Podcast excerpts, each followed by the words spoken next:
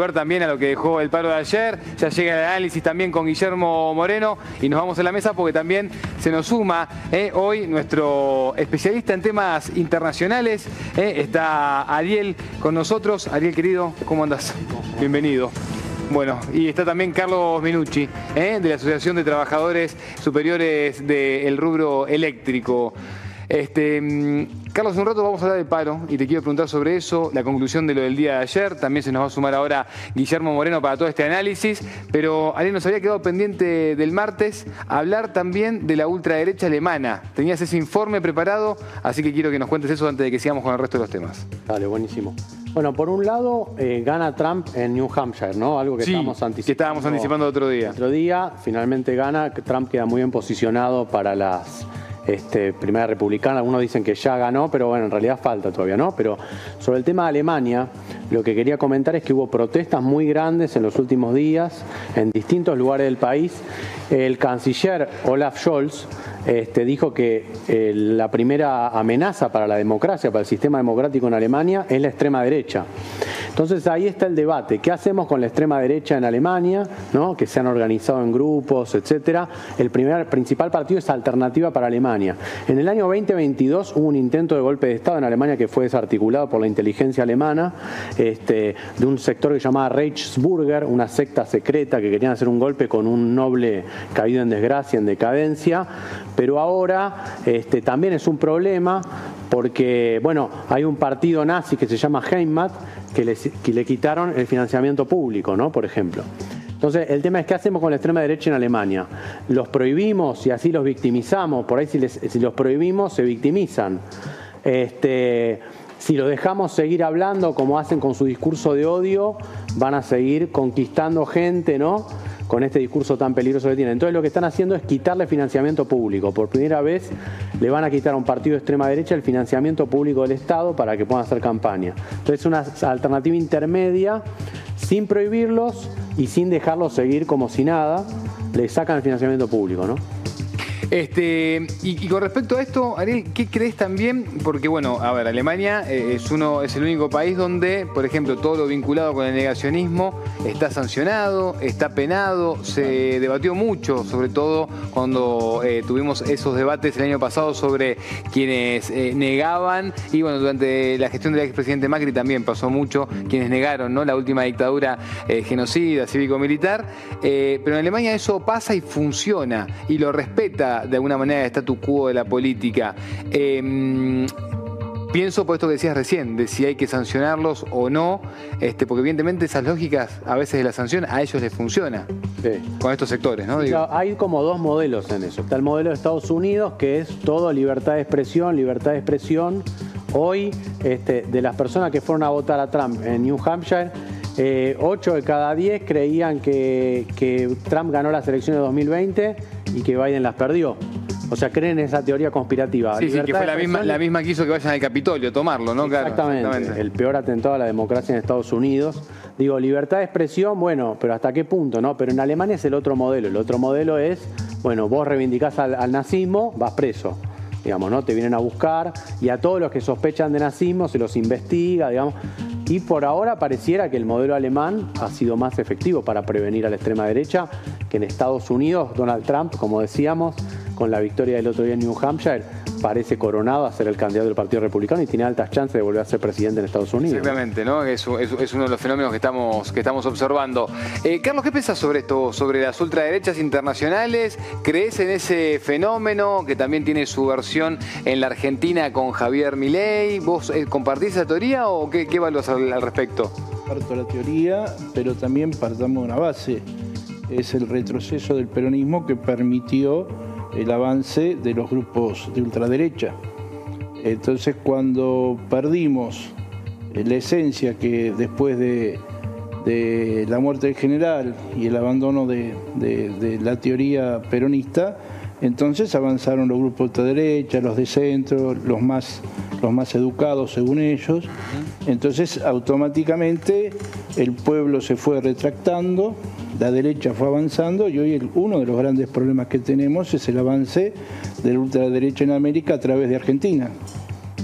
Caído Bolsonaro en Brasil, no sé, él debe saber mucho más, Hoy la Argentina pasa, por eso el éxito del paro a nivel internacional que dio es que en Argentina se mueve el país bajo una consigna peronista y en todo el mundo se habla de, la reacción de Argentina contra, contra un gobierno nazista.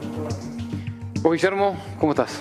¿Qué tal? ¿Cómo están? Placer, ¿eh? suma Guillermo Moreno. ¿Vos qué observas de esto? De la, de, digo, partimos con lo de la derecha eh, alemana que nos contaba el compañero y a partir de eso también para pensarlo acá en nuestro territorio.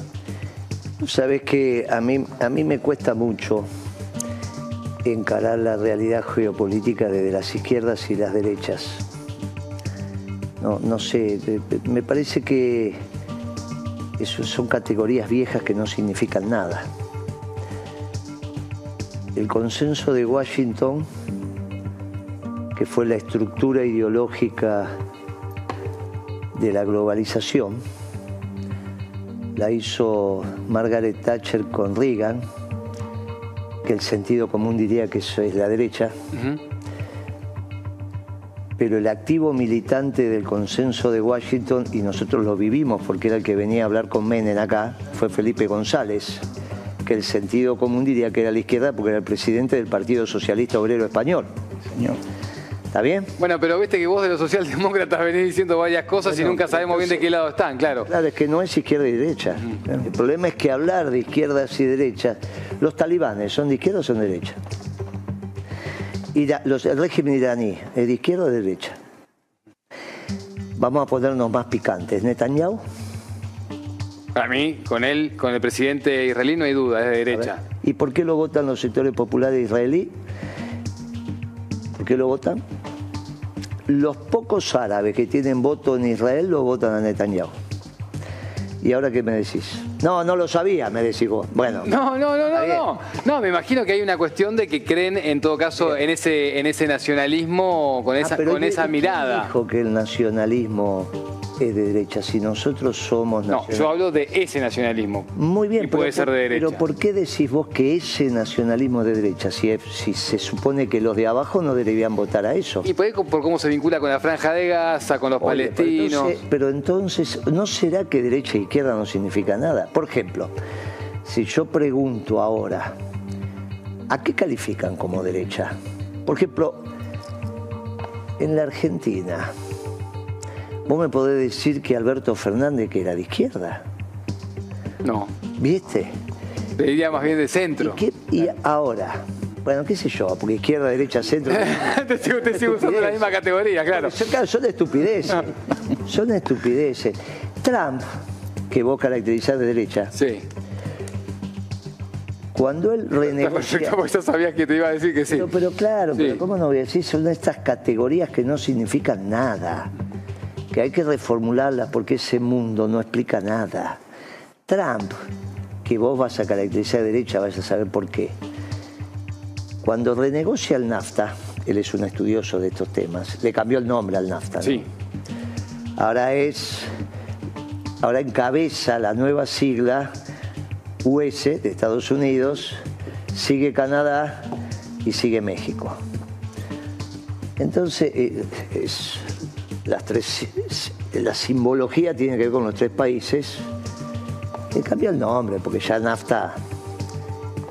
Ahora, exigió para firmar el nuevo NAFTA que los obreros de la industria automotriz mexicana en pocos años, no más de cinco, ganaran lo mismo que los obreros de la industria automotriz norteamericana. ¿Eso es de izquierda o de derecha? Obviamente que los obreros mexicanos subieron violentamente su sueldo. Imagínate si a vos te dicen, arreglo con Argentina si los periodistas de extra empiezan a ganar en cinco años lo mismo que gana la CNN. ¿Vos qué dirías? ¿Que de izquierda o de derecha? Yo diría que es peronismo. Bien.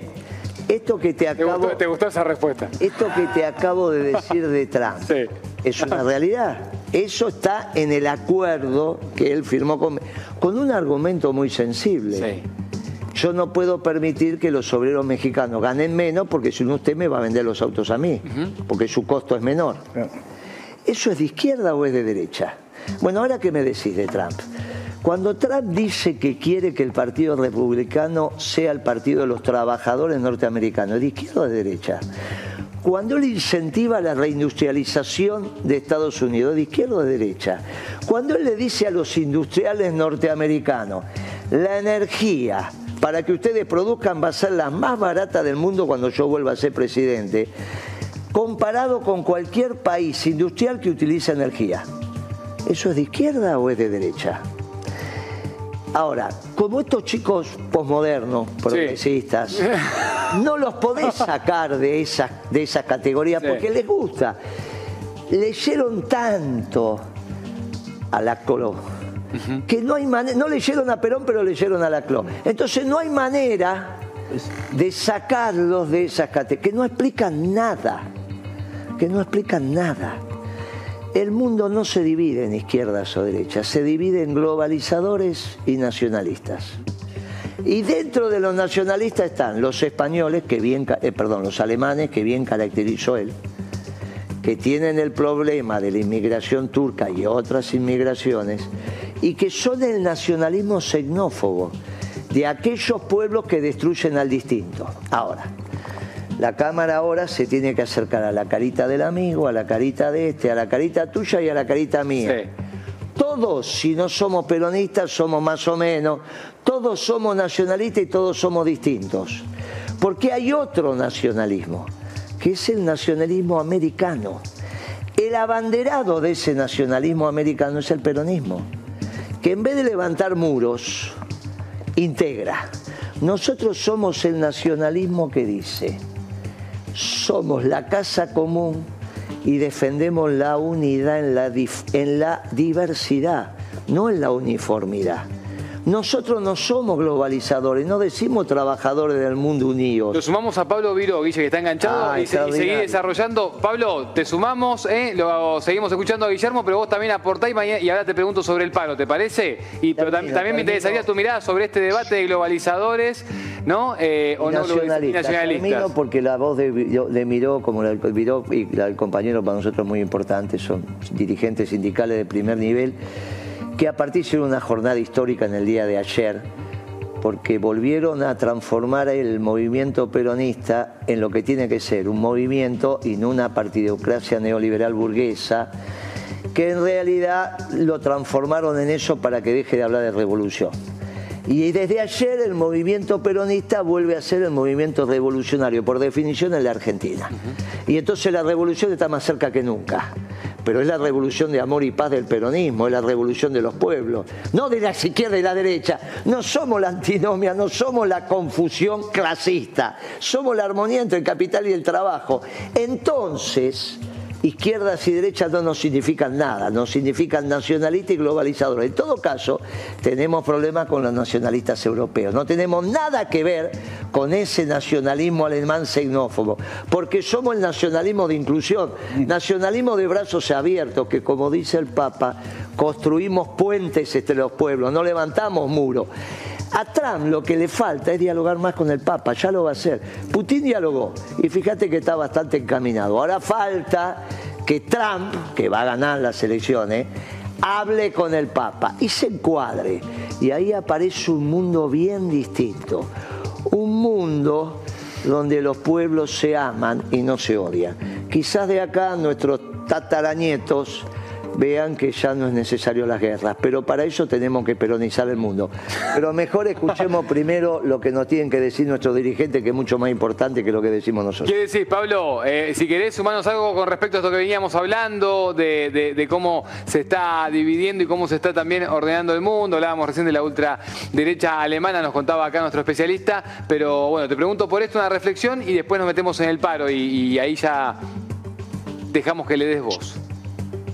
Bueno, eh, un abordaje superficial, liviano y hasta inocente, estando Guillermo en, la mesa, es que el siglo XX se caracterizó por la decadencia de las instituciones y, digamos, se debatían dos modelos en pugna este, muy marcados, asociados a esta derecha y a la izquierda, el capitalismo y el comunismo.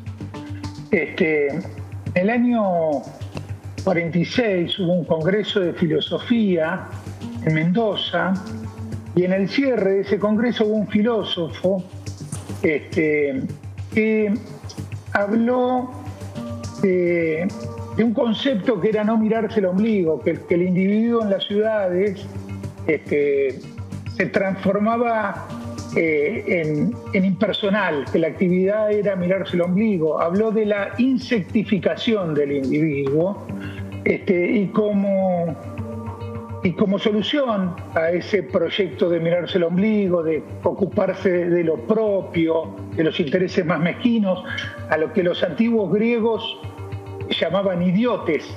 Los griegos llamaban a ese que se ocupaba de los asuntos propios y no de los asuntos este, de la polis, de la comunidad, lo llamaban idiotes. No, no, no tiene la misma este, significación y la misma connotación que idiota, pero este, es aplicable bastante, ¿no? Si yo me quiero salvar solo, es un proyecto que no va. Y este filósofo que cerró el Congreso habló de una posición, tercera posición le llamó, este, que era ni yanquis ni, comunistas, y, largó las bases este, doctrinarias de lo que algunos militantes conocen, estoy hablando del 46, hace muchísimos años, este, como la comunidad organizada, que muchos repiten, este, invocan y cuando les toca el ejercicio del gobierno, la responsabilidad de conducir, no lo llevan a olvidan, Claro. Así que este, un poco, no quiero profundizar, este, tengo que decir que yo represento al sindicato de pilotos, este, que se nutre de la clase media, es una carrera muy cara, este, pero en lo personal, digamos, tengo una carga eh, ideológica importante porque soy hijo de Valentín Viró, que combatió en el 55 para defender un gobierno constitucional, por era piloto de Gloucester, este, entró en combate y fue perseguido toda su vida, ¿no? Este, y ni siquiera fue reconocido apropiadamente eh, por eso, con lo cual este, esto de, las izquierdas y las derechas, eh, exaltar esa idea nos deja a la inmensa mayoría de los argentinos sin un anclaje doctrinario en un lugar donde estar. Pues si vos no estás totalmente a la izquierda o no estás totalmente a la derecha, no tenés sentido de pertenencia, ¿no? que es un poco lo que explotan estas, estas corrientes este, que eh, proponen un modelo individualista, eh, yo me salvo solo, este, que la meritocracia es, eh, digamos, el éxito de aquellos que se hicieron al lugar sin, sin la ayuda de nadie y que terminan diciendo claro. el Estado, lo público, lo comunitario, la solidaridad, este, el trabajo en familia, en los clubes, todo el laburo social este, no tiene sentido o, tiene este, casi una connotación agraviante, ¿no? Es, hacer caridad, no, no es que el Estado organice y le dé los recursos este, para que esa sociedad se realice, mejore, mejore sus industrias, su economía, sus niveles dirigenciales.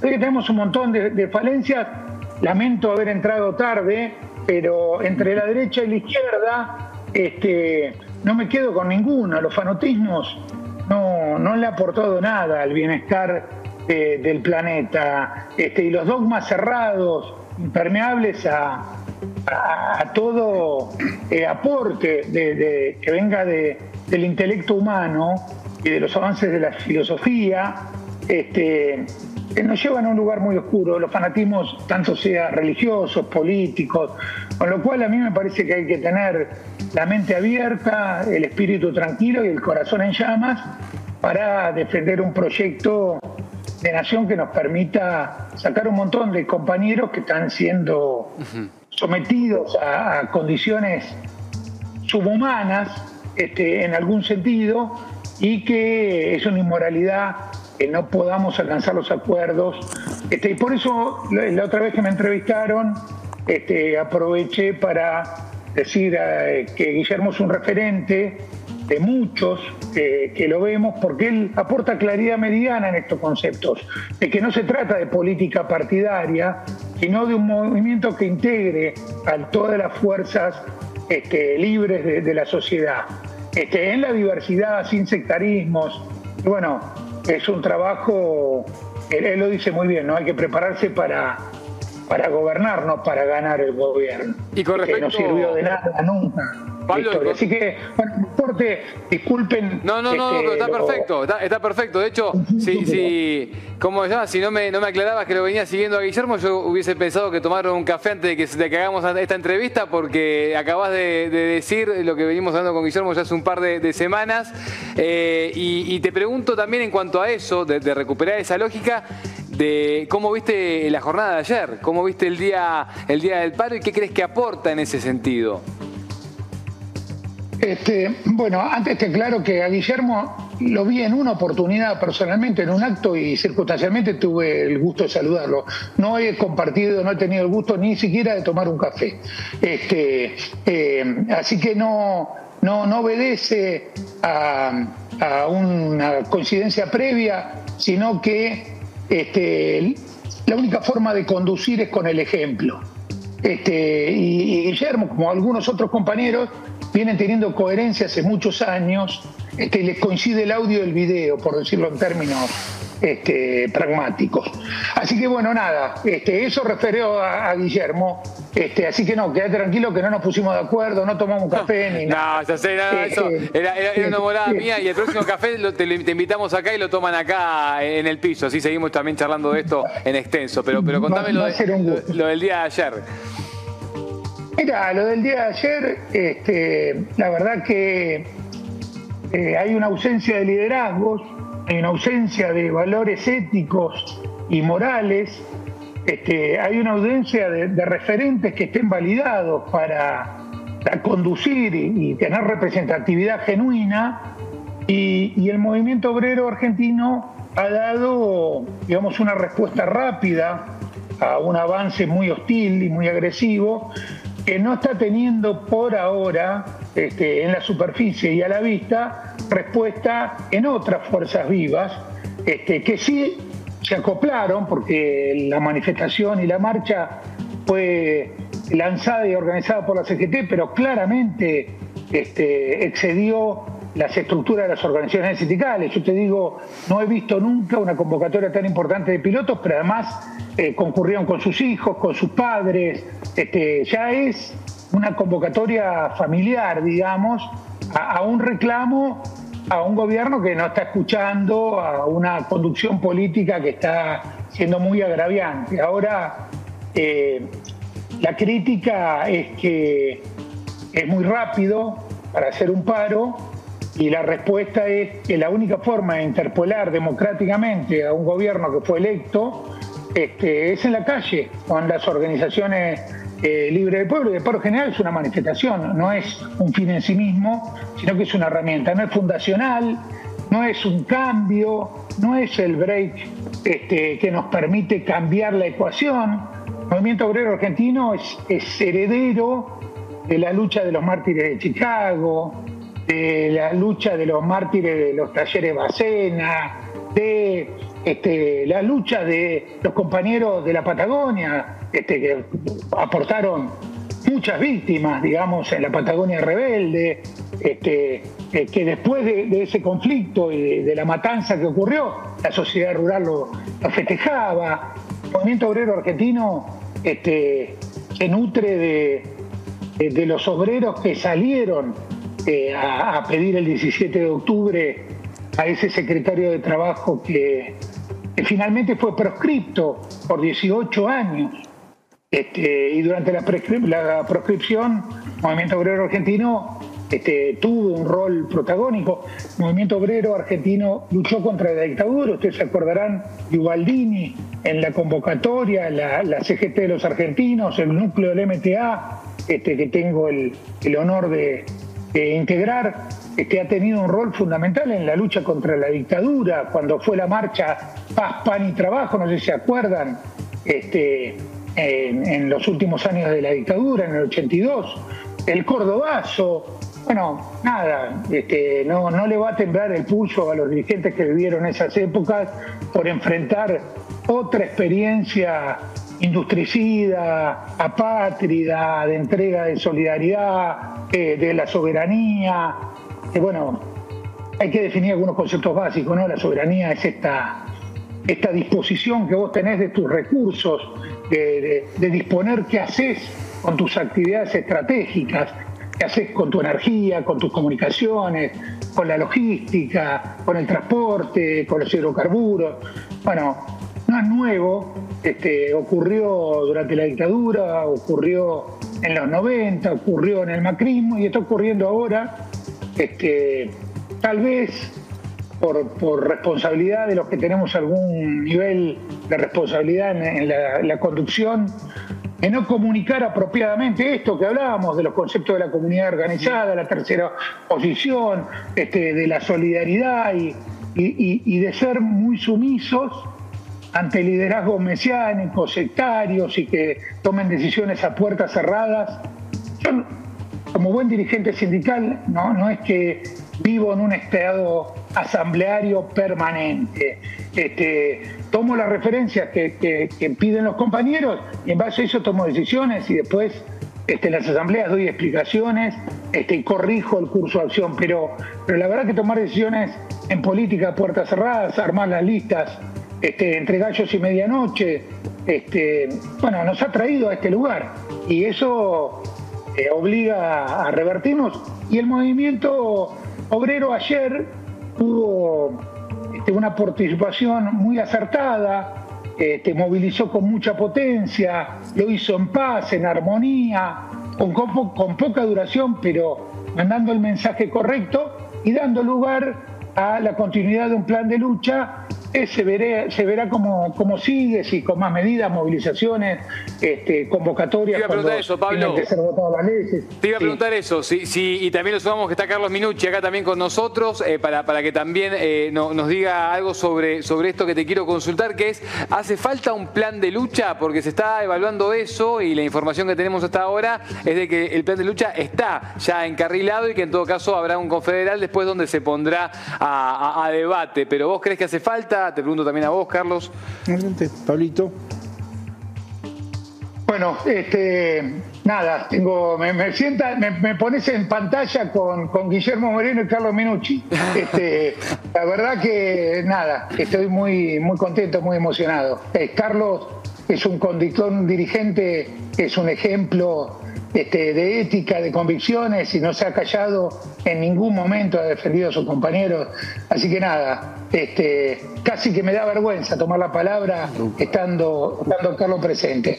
Pero, pero nada, yo, eh, como te decía, esto eh, son, son ciclos históricos, no, todo el mundo se despierta pensando que hoy mi ley va a tropezar o que Caputo va a hacer algo o que Roca y Techín este, van a decir, no, me rindo, no quiero este, manejar todos los recursos de la Argentina. Este, y la, verdad que eso no va a suceder. Hay un proceso de resistencia, de lucha que va a ser muy dolorosa, de entrega, de presenciar traiciones y deslealtades en el Congreso de hombres este, y mujeres que se representan a sí mismos o a los intereses de, sus mandantes o sus jefes políticos. Va a ser muy doloroso este proceso, a mi modo de ver, y la lucha va a ser muy complicada. Antes de que reine la paz y la armonía va a haber una conflictividad este, muy, muy importante, porque hay del otro lado dogma cerrado, impermeable a, todo reclamo. Entonces, cuando vos decís, che, no podés aumentar el combustible y no esperar que eso impacte eh, muy negativamente en el poder adquisitivo del salario, porque eso lo, explica muy bien eh, Guillermo, que es especialista en economía, te, modifica toda la matriz económica cuando vos subís los costos de logística, transporte, eh, bueno, solo, no quiero ser autorreferencial, pero eh, Aerolíneas Argentinas estaba dando ganancias eh, porque estaba comprando dólares oficiales a 350. Cuando vos te pegas una, una devaluación y le pones el dólar a 800 y pico de mangos, cuando vos tenés que vender pasajes en pesos y convertirlos a dólares para pagar los alquileres de los aviones, los repuestos, los motores, los derechos de sobrevuelo, todos los gastos que tenés, que son el 70% en dólares, obviamente que tenés que duplicar la cantidad de asientos ofrecidos, tenés que duplicar los precios, tenés que duplicar algo.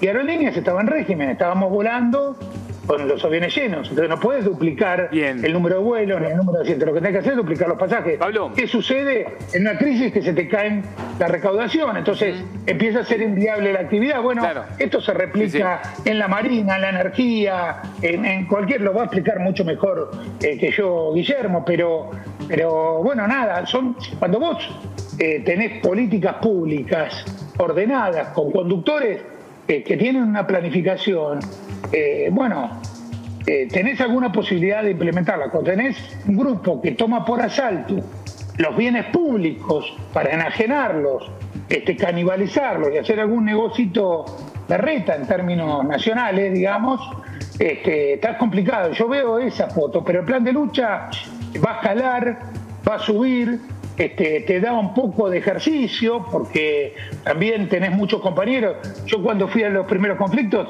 eh, tenía pilotos que tenían cinco telegramas de despido y ahora tengo el 70% que no conocen lo que es un telegrama de despido, con lo cual también tenés que hacer docencia, la militancia eh, local, eh, ayornar un poco los planes de lucha, las líneas de comunicaciones. bueno, nada, yo lo veo positivo el proceso, pero va a ser largo y recién empieza. Bien, Pablo. Carlos, te escuchamos también con respecto a esto del plan de lucha que hace falta para vos para, para adelante. Y después también sumo porque quiero eh, que antes de cerrar la nota con vos, Pablo, eh, abramos un debate en la mesa que tiene que ver con esto. Vos hablás de la resistencia, venimos hablando mucho con Guillermo acá eh, y debatiendo sobre los tiempos ¿no? de resistencia y organización también. Así que te pregunto primero por el plan de lucha y después también por este, por este debate. A ver, cuando surgió la decadencia que llegamos con mi ley presidente, teníamos una CGT que era parte de, de esa deformación política que tenía la Argentina.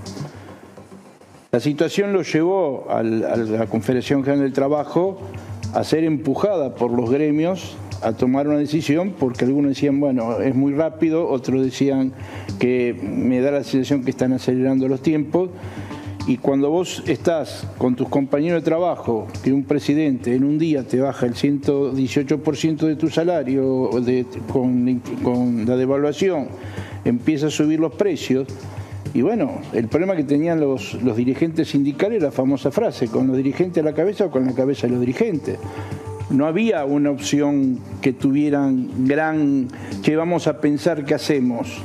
Nosotros en su momento habíamos pedido la concreción de que convoquen al confederal, que no sea en una mesa chica donde se resuelvan los temas.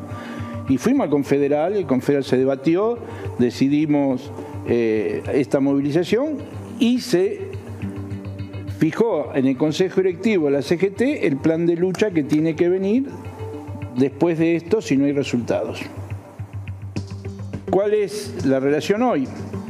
Hoy los dirigentes se encontraron con que ante la masividad que hubo ya no tienen lugar para volver. Ni para negociar con el gobierno contra los trabajadores, ni negociar con los trabajadores a favor del gobierno hoy quedaron encapsulados en una movilización masiva. En marcha atrás. En marcha atrás. Hoy, hoy escuchabas el discurso de Daer y no era Daer. En toda la dirigencia se tomó apunte. Claro, vos, escuchabas a Daer y decís, bueno, algo pasó, ¿viste? Algo, algo pasó en la vida, o sea, yo me equivoqué. Yo hace años que vengo desde los 90 diciendo que las empresas eléctricas tienen que estar en manos de Estado, pues es un derecho humano. Sí.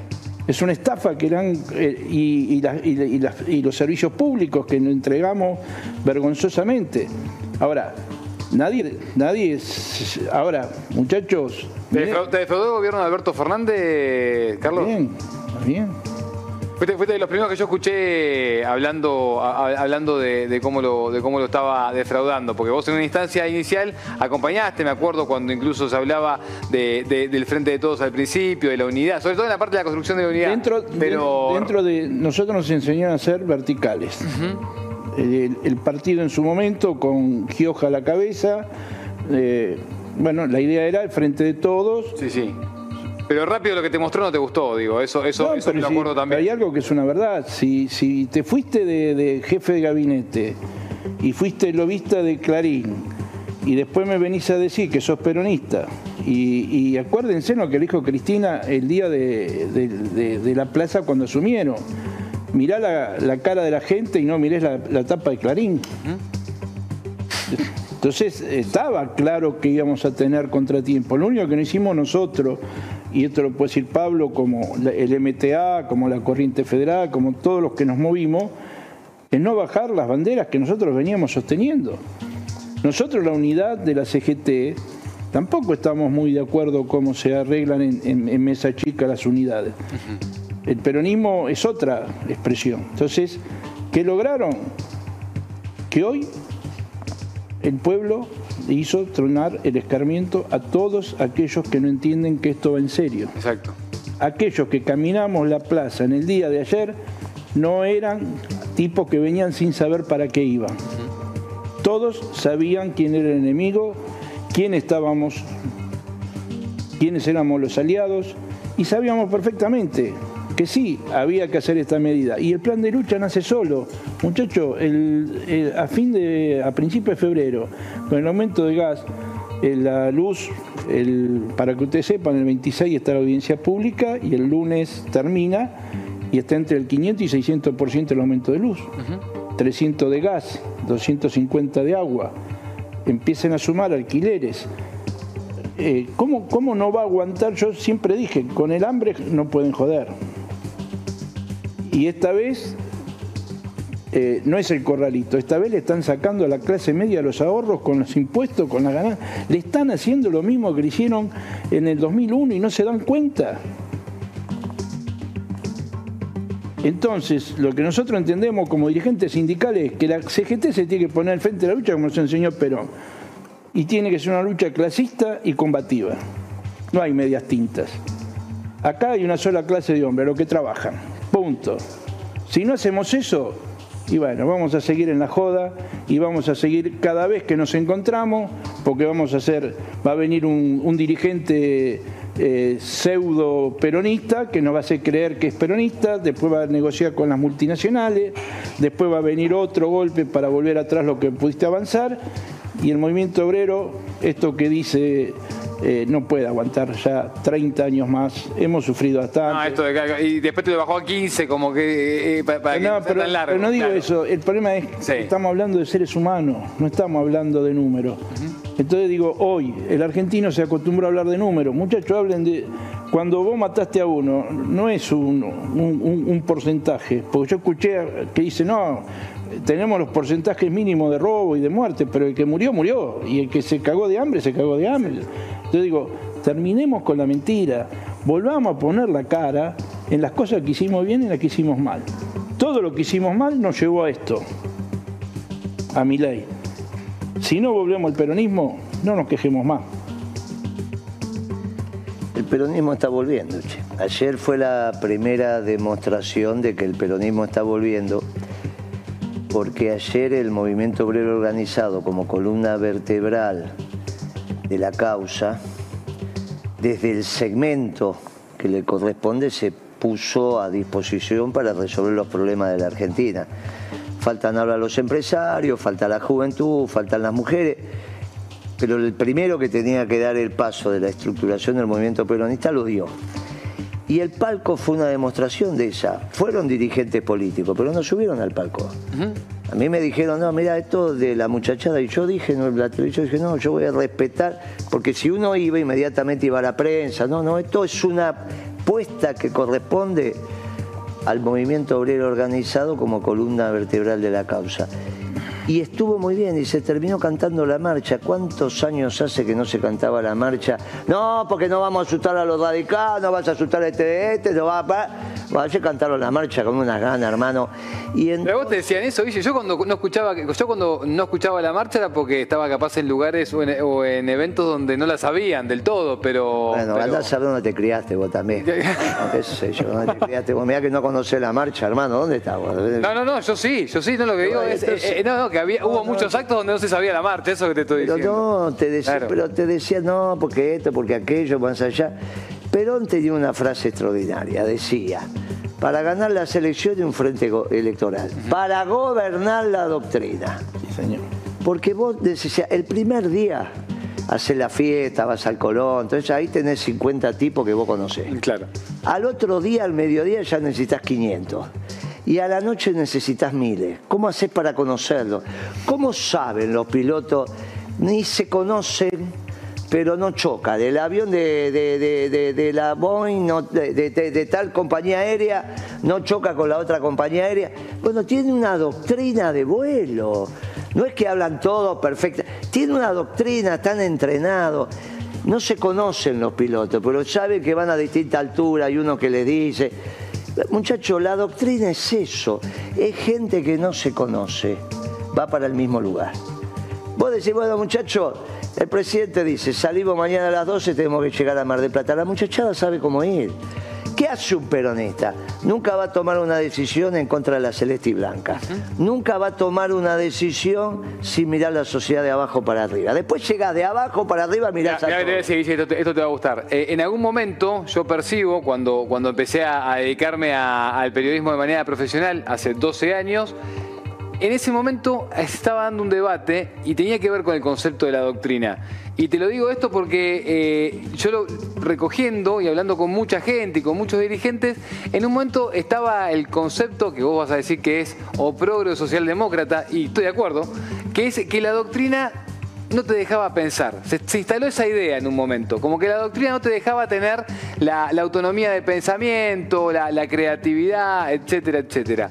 Te lo planteo No, porque me gustaría, me gustaría tener tu mirada sobre eso. Imagínate que los pilotos que vuelan eh, y que cruzan el Atlántico se les ocurriera improvisar y dicen, ahora voy a volar a mil, después voy a volar a dos mil, después vuelo a cinco mil. No, hermano, no, te, no podés. Hay una doctrina de vuelo. Imagínate que la Marina de Guerra tiene su almirante en el portaaviones, suponiendo, y entonces el, capitán de una fragata decide que porque se le ocurrió a él, muchacho, hay una doctrina de batalla naval, hay una doctrina. Eso se- es lo que aprendes a medida que vas haciendo el escalafón de tú. Lo mismo pasa con la política. La doctrina es al revés. La doctrina es basado en principios inamovibles y verdades absolutas. Poquitos. Poquitos. Algunas certezas. Porque Claro. alguna certeza. El amor. Mm. Pero ¿cómo vamos a pensar que vamos a hacer una sociedad desde el odio? Que voy a hacer política con él. Che, yo quiero hacer una sociedad donde todos nos odian. Bueno, este gobierno lo está probando. Eh, ¿eh? Sí. No, no, no, bueno, yo estoy hablando de la nuestra, No, la de no, verdad es no. absoluta.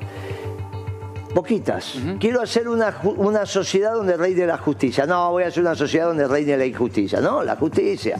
Quiero una- hacer una sociedad de valientes, no de cobardes. No de muchachos que le tengan miedo a la muerte, no. Hay que tenerle el temor reverencial que corresponde. Pero no miedo si es el último don de Dios. Quiero hacer una sociedad donde nos articulemos en el bien común, que hay un elemento superior al individuo, que es el bien de la comunidad, la comunidad organizada que hablaba Viro. Entonces, esas verdades saltan como verdaderas a tu razón. No hace falta que vos digas, a ver, ¿por qué tengo que demostrar que quiero una sociedad del amor? Te lo enseñó tu mamá, ya está. Si no, vos no estabas acá. Sin el amor de tu familia, no estarías acá. No hicieron falta que te, te- explicaran el amor, lo sentiste y ya está. Esos elementos ordenadores básicos, articulados, articulados, conforman una doctrina. De, de esas doctrinas, la marxista, la liberal, la neoliberal, el nacionalismo de exclusión, en un pueblo extraordinario surgió una doctrina de amor y paz. Con esas verdades. Eso claro que hay verdades absolutas. Y a vos te enseñaron, en estos chicos, leyendo tanto a Laclau y poco a Perón, que en realidad no hay verdades absolutas, porque eso es fascismo. Pero ¿cómo no va a haber verdades absolutas? ¿Cómo el amor no va a ser una verdad absoluta? No está sometida a la razón para analizar la verdad. Te brota directamente, te ilumina.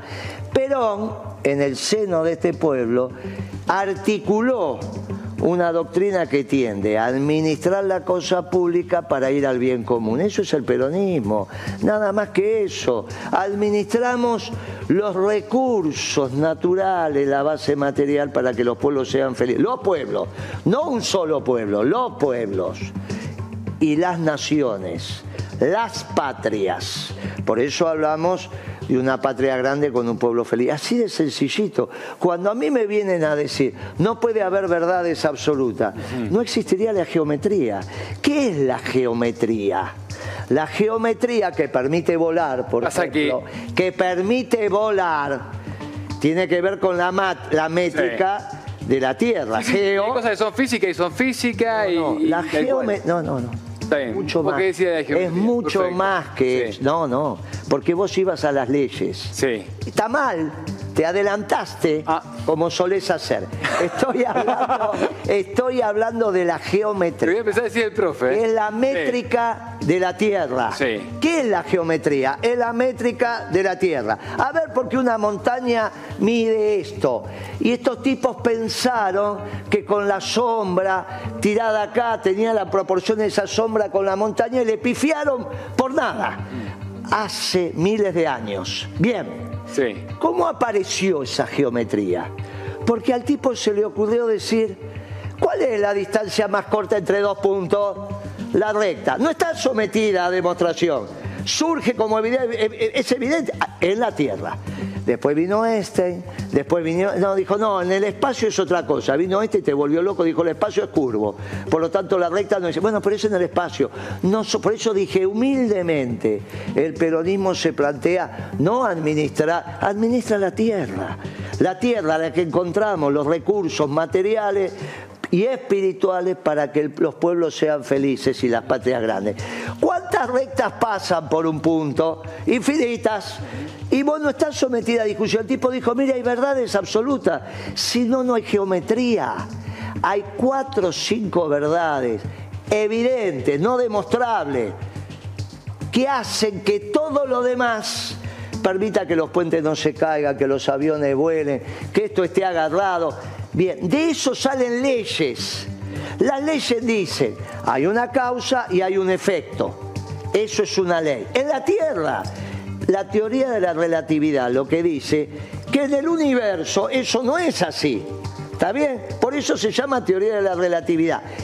Y la teoría cuántica te dice que, mire, esto que estamos analizando es tan pequeño y usted es tan grande que no podemos tener certeza. De eso se agarraron los postmodernos para decir, como pues. en la física cuántica no hay certeza, tampoco lo puede haber en la política.